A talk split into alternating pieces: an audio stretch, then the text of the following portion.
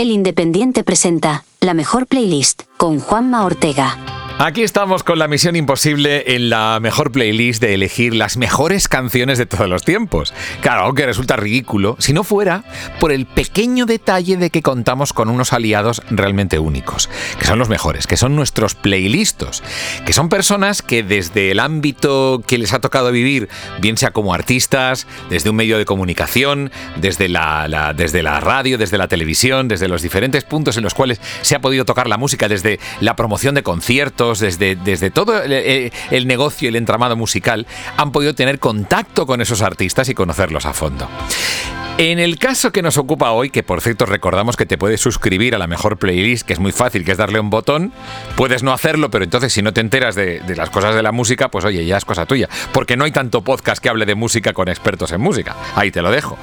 En este caso, hablar de Bee es hablar del siglo XX, es hablar de, unas voces en falsete, pero mucho más. Es de, una, de un patrimonio cultural tremendo que nos hizo bailar, que nos hizo llorar, que nos, que nos conmovió. Ha sido muy difícil encontrar expertos en Bee porque no los hay. Pero sí hay expertos musicales de la talla de José Ramón Pardo, al que saludamos. ¿Qué tal, José Ramón? ¿Cómo estás? Bienvenido. Muchas gracias. Es la primera vez que me llaman experto en Bee pero volví a poner en la tarjeta de presentación. No, para nada. Experto musical. Lo que quería decir es que es eso. No hay expertos en Bee salvo el caso de José Ramón Pardo. La gente ya sabe quién eres. Un experto musical de, de mil pares de narices que tuvo la oportunidad de conocer a Bee como pocos lo han hecho, ¿no? Sí, tuve la suerte de, irme a Miami y poder Fue una entrevista que me enseñó muchas cosas de ellos y de cómo estaba el ambiente en aquel momento. Fíjate, ¿de cuándo hablamos? Pues los primeros 80. Yo es que soy muy joven, pero empecé muy, de niño. Empezaste de niño, ya no, no, cabe duda. Ibas con tu pantalón corto y demás. Eh, eh, José Ramón, estamos hablando de, de una... No, no, no es un grupo cualquiera, ¿verdad? No es un grupo cualquiera. En un momento estuvo considerado como a la altura de los Beatles. Creo que nunca llegaron a lo mismo, pero sí fueron grandes competidores porque en un momento en que Inglaterra florecían grupos por todos los lados, había grupos más rockeros, más burgueseros, el equilibrio perfecto eran los Beatles, por un lado estaban los Rolling, estaban los Animals, y, le faltaba quizás el componente romántico, y ese lo cubrieron, y hablo de su primera etapa, los Bee. Hicieron canciones bellísimas, eh, en tipo balada como nadie. Tenían, tenían algo, ¿verdad? ¿Qué, qué, qué, componente mágico tenían? Tenían varias cosas. Un compositor excepcional, casi siempre era Barry. Un juego de voces más que ensayado. Eh, la gente les conocimos a partir del 65, 66, pero ellos cantaban ya profesionalmente en, en Australia desde el 58, que estaban ya baqueteados. Y entonces, en esa, eh, igual que cuento, y me salgo un poco cuando me, preguntan por los mecanos, digo, para mí dos mecanos, los mecanos de Nacho y los mecanos de José María. Pues aquí hay dos, dos, dos Los VGs con Robin Gibb como voz principal. Claro. Y luego la segunda etapa, la de sonido disco, con la voz de Barry Gibb y sobre todo con ese falsete que tú ya has señalado. En la primera época no existía ese falsete. Fíjate, en la primera época VGs tenían como otro, otro, otras connotaciones más, más poperas quizá, más, más relacionadas con el pop que se hacía, más, más, más Beach Boys, que es una referencia constante en cada uno de los programas que hacemos. Sí, sí, bueno, para mí si, empezamos a jugar, a hacer los juegos de voces, el, primer, los primeros artistas que dentro, cuando sale el rock and roll, todo el mundo mayor estaba de acuerdo que eso no iba a funcionar porque era no tenía capacidad de hacer melodía, no tenía capacidad de hacer armonías y no tenía también posibilidades de hacer arreglos orquestales. Y esa decía, esto se va a acabar. Luego resulta que salió un chico llamado Polanca y la orquesta de Don Costa le hizo unos arreglos fenomenales para su famoso Diana. Mm. Luego que no tenían melodía, empezaron a encontrar pues artistas dentro del rock como Buddy Holly, que era capaz de hacer mm, melodías mucho más construidas. Y luego en el, tema de voces, el, punto culmen sin duda son los Bee pero para mí los importantes fueron los Everly Brothers. Los primeros que hicieron puro rock and roll, Bye Bye Love, todas esas canciones de la primerísima etapa, ah, con una armonía de voces preciosa, que luego fui creciendo y ya empezó, los Beatles ya hacían más voces y los Bee eh, estaban un poco inspirados en ese tipo de armonías. Madre mía. Y yo, yo de pequeño también, siendo ya más niño todavía, eh, recuerdo eh, hacerme absolutamente fan de Bee y, pero yo es verdad que pillé ya la, época disco. ¿Qué, ¿Qué, qué, provoca el cambio en Bee hay dos cosas que son la evolución de las especies que escribió Darwin decía que las especies iban cambiando esa evolución del, del mono al hombre, por ejemplo, que tanto molestó. Pero hubo un premio Nobel posterior, no recuerdo el nombre francés, que hizo un, estudio, lo amplió, le llamó el azar y la necesidad. Es decir, de pronto hay una mutación, es decir, imagínate que a los gorriones le sale una, una tercera cola, una segunda y tal, y no funcionan para nada, y esa mutación es un tipo raro. Pero cuando esa mutación corresponde a una necesidad, sí, permanece, y eso les pasa a ellos. De pronto encuentran aceleran, digamos, el ritmo y se, y se meten de cabeza en lo que se llama el sonido discoteca. Se necesitaba un sonido propio para las discotecas, ya no bastaba con la intimidad del guateque, de las salas de juventud y tal, y ellos se encuentran en ese momento y eso les lleva al cambio absoluto, naturalmente, y ser elegido para hacer la banda sonora básica, las canciones básicas de la fiebre del sábado noche. Ese es el punto de inflexión básico. Lo eligieron ellos, se fueron elegidos. ¿Cómo fue que Billys acabaron haciendo esa banda sonora? Vamos a ver, los Billys tienen una historia muy curiosa. Ellos vienen de Australia, llegan a una Inglaterra que está absolutamente eh, emocionada con sus artistas que conquistan el mundo y no dejan que entren los demás. Todo el mundo sabe que cuando los Bravos graban el Black y Black solo puede ir, solo puede participar el cantante porque no dejaban que músicos de otros países le quitaran parte del pastel. Cuando llegan los Billys y empiezan a amenazar la, esa preponderancia mundial, la fiebre, la, la, la y demás, los intentan echar de Inglaterra como australianos porque de Australia venían y descubren que cuatro de los cinco eran ingleses de nacimiento, entre ellos los hermanos, y solamente se marcha su guitarrista Vince Maloney. Se quedan en cuarteto. Y, naturalmente un cuarteto con tres hermanos y un advenedizo, el advenedizo acaba yéndose porque era la batería y además era el menos importante, digamos, se marcha Colin Peterson y se quedan los tres y empiezan a hacer canciones muy románticas, muy románticas, con éxitos totales, con números uno y demás. Y de pronto se van a Miami, que es donde yo les conocí, porque les dicen que, que si no van a Estados Unidos no van a hacer nada en el mundo.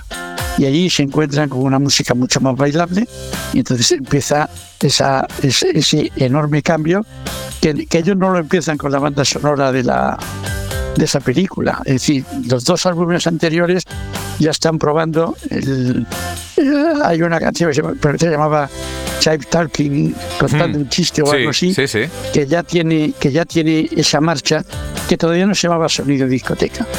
Y entonces, bueno, te, adelanto que cuando los entrevisté les dije, ¿qué pensáis de vuestra contribución a la música disco? Y me dijeron los tres, nosotros no hacemos música disco. Qué bueno. Es, un fenómeno colateral, ¿no? Es un efecto colateral, entonces. Ese fue el titular de, de, que lo publiqué en ABC, el titular, que los reyes dicen que ellos no hacen, nunca han hecho música disco. Ese cambio les viene porque también eh, los que están buscando las, las canciones, el repertorio, hay muchísimos, es un doble álbum donde ellos solo tienen, creo que cinco, como muchas seis canciones, casi nada, pero el resto hay muchos grupos y muchos artistas y, ven que esa es la música que se baila entonces en la discoteca y recurren a ellos. Caramba.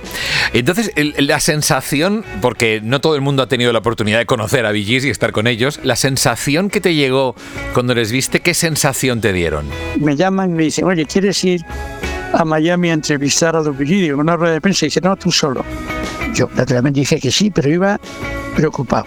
Más cuando me mandan en coche al hotel y me meten, recorremos grande, Miami es muy extenso, recorremos un buen trecho y me meten en un garaje directamente con el coche. Era el garaje del estudio de grabación donde ellos participaban. Yo en esto ya estas medidas empiezan a indicar una diferencia de clases entre ellos y yo, que la había. Pero, pero luego hablando con ellos me explicaron la razón. Me dijeron, hemos hecho esto por lo de John Lennon. John Lennon le acababan de matar unos meses antes. Claro. Y dice, y nosotros tomábamos una cerveza en cualquier terraza de aquí, sin ningún, sin ningún problema, pero desde que hemos descubierto o hemos comprobado que hay locos que por, que por hacerse famosos están dispuestos a matar a una persona a la que no conocen, que vivimos escondidos. Y, y entonces la, la conversación luego fue maravillosa, sin ningún problema, respondieron a todo, no se pusieron en plan estrellas, pero me explicaron por qué esa lejanía que ahora vivimos todavía de los artistas con el público, ese temor que tienen Claro. al público loco, al que quiere salir en los papeles. Yo siempre he dicho que cuando hablo del asesinato de, de John Lennon y tal, recuerdo aquel pastor loco griego que destruyó el templo de Diana en Éfeso, una de las siete maravillas del mundo, y lo hizo para hacerse famoso. José Ramón, vamos a tocar un momento la evolución de Gees porque tuvieron muchísimos cambios. Cuando yo les conociera en un quinteto, cuando el Departamento de Inmigración de Inglaterra despidió a Colin Peterson, se convirtieron en un cuarteto, los tres hermanos y Vince Belloni. Un año después, Vince se marchó, no tenía nada que hacer, se convirtieron en un trío, los tres hermanos. Y luego, uno de los hermanos, Robin, se marchó para cantar en solitario y se convirtieron en un dúo. Es decir, el grupo fue quinteto, cuarteto, trío, dúo, volvió Robin, volvió a ser trío y estuvo a punto de volver a ser cuarteto porque el hermano pequeño, Andy, iba a entrar en el grupo después de haber tenido dos números uno como solista cuando murió de un ataque al corazón, parece ser que provocado por abusos de, de estupefacientes. Claro. Por lo tanto, es un grupo realmente raro. Tiene, cada época tienes que decir, estaban todos, faltaba alguno.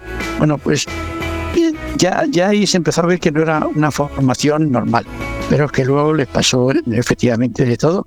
De hecho, el grupo desapareció por la muerte cuando empezaron a morir los hermanos, pero antes había muerto el, pequeño, el cuarto. Había una hermana más con la cual llegó a cantar en una época Barry, pero eso no, no ha pasado a la historia. Y, realmente tuvieron una etapa durísima familiarmente que les ha llevado hasta la actualidad. Es tremendo, de verdad, que, que, que, cómo el drama puede asolar una familia. ¿eh? Y, de hecho, una familia que, se dedicaban a la música. Hemos visto algunos casos también de familias dedicadas a la música, pero en este caso, desde luego, ha sido muy sacudida, sin duda. Bueno, vamos a ir a las canciones, que es lo que en teoría hemos venido a hacer aquí. Es verdad que es un buen pretexto para hablar de todo esto, que nos parece interesantísimo. De verdad, José Ramón, fenomenal. El- el- nos hemos metido en, ese, en esa situación de entrar por un garaje, en una grabación, porque a ver si nos van a matar como a Lennon. O sea, nos hemos metido en la película, pero vamos a ir a las canciones. Eh, por orden cronológico, la primera que eliges.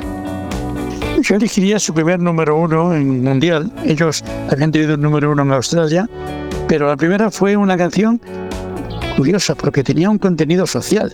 Hablaba de un desastre minero real que ocurrió en la ciudad de Nueva York, en el estado de Nueva York, el año 1941. Me ha pasado años. Se llamaba así Desastre minero en Nueva York 1941 y ahí consigue su primer número uno con un tema tan social, ojo que empieza también, está empezando a pegar lo que era lo que luego iba a ser la canción protesta, la música Mm. folk, y ya funcionaban canciones de y más en Estados Unidos que en Inglaterra. Pero escúchala y verás lo que prometían este todavía quinteto. Es increíble porque uno puede pensar enseguida en Bee Gees y se va directo a la sábado, al sábado noche, pero es que te remontas a los 50 y ya tenían un número uno. Por, por ejemplo, el segundo que nos traes. El segundo, pues de esa época gloriosa de que tenían la parte romántica de la música inglesa de esa época. Pero fíjate una cosa, un breve inciso. Si coges cualquier estilo musical, el soul, el soul de Memphis tenía como figura seña a Otis Redding, que era el equilibrio. Pero tenían tipos más rítmicos, como Wilson Pickett, el de la tierra de las mil danzas. Pero también tenían partes más románticas. Cuando un hombre ama a una mujer de tres, pues ellos, ahora vuelvo a los Gees, como ven, me, me he ido poco tiempo, ellos son la parte romántica de la invasión británica con canciones, ojo que ya estaban mirando el a los Estados Unidos, la canción Massachusetts. Bueno, pues las añadimos a nuestra playlist, las dos que nos acabas de decir, y ya supongo que aquí ya sí viene la transformación, ¿no? El momento en el que Sí. Travolta, Travolta se convierte en manero y, Sí. y arrasa en las, en las discotecas, en el fenómeno. Antes, an- antes voy a contar un secreto vergonzante para claro, mí. claro, claro. Antes de eso, te he hablado antes de Chip Tarkin, cuando salió ese disco, yo escribía de discos en varios lugares y en uno de ellos publiqué eh, un comentario de ese disco y más o menos le venía a decir que se equivocaban si entraban por ese territorio, que ese no era el suyo. Por suerte, nadie recuerda la revista donde se publicó. De hecho, recorrí los kioscos a retirar todo lo que había para que nadie me lo echara en cara. Es decir, porque un, año después, año y medio después, hacen el Staging Alive. Es para mí el tema básico de la fiebre del sábado noche. No solo la canción, el baile de Tony Manero, sino ese vídeo donde los tres hermanos van caminando pisando fuerte en Nueva York, conquistando Nueva York. Creo que es una, una canción hermosísima. Ese caminar que tiene el tema, ¿verdad? Ese caminar le, ha convertido en diferente. Antes de nada, una, una matización. Jive Talking fue número uno en el mundo, en concreto, en el Billboard, y fue número uno en Reino Unido también en aquel verano del 75. Cuidado, sí, ¿eh? pero todo porque no me habían leído a mí, si no, no lo hubieran hecho. sí, por eso. y volviendo a Staying Alive, que es la que has elegido, ¿verdad? Manteniéndonos vivos, hay una curiosidad con respecto a esta canción que espero que nos la confirmes. Eh, ese caminar, ese andar, en parte dicen que fue porque el batería tuvo que abandonar la grabación y dejó grabado algún compás de, de batería.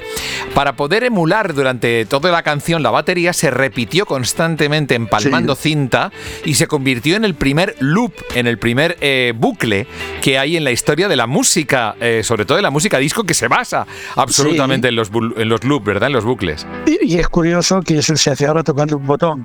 Sí. No, hay, que, pegar. Ni eso, golpe de ratón, golpe de ratón. O sea, esto ya es golpe de ratón. Sí, sí. Pero fue por eso. Entonces, ese ritmo era absolutamente exacto. Es la primera vez que en música disco, porque tú escuchas cualquier canción de música disco de entonces, y desde, yo que sé, Cool and the Gang, de cualquier.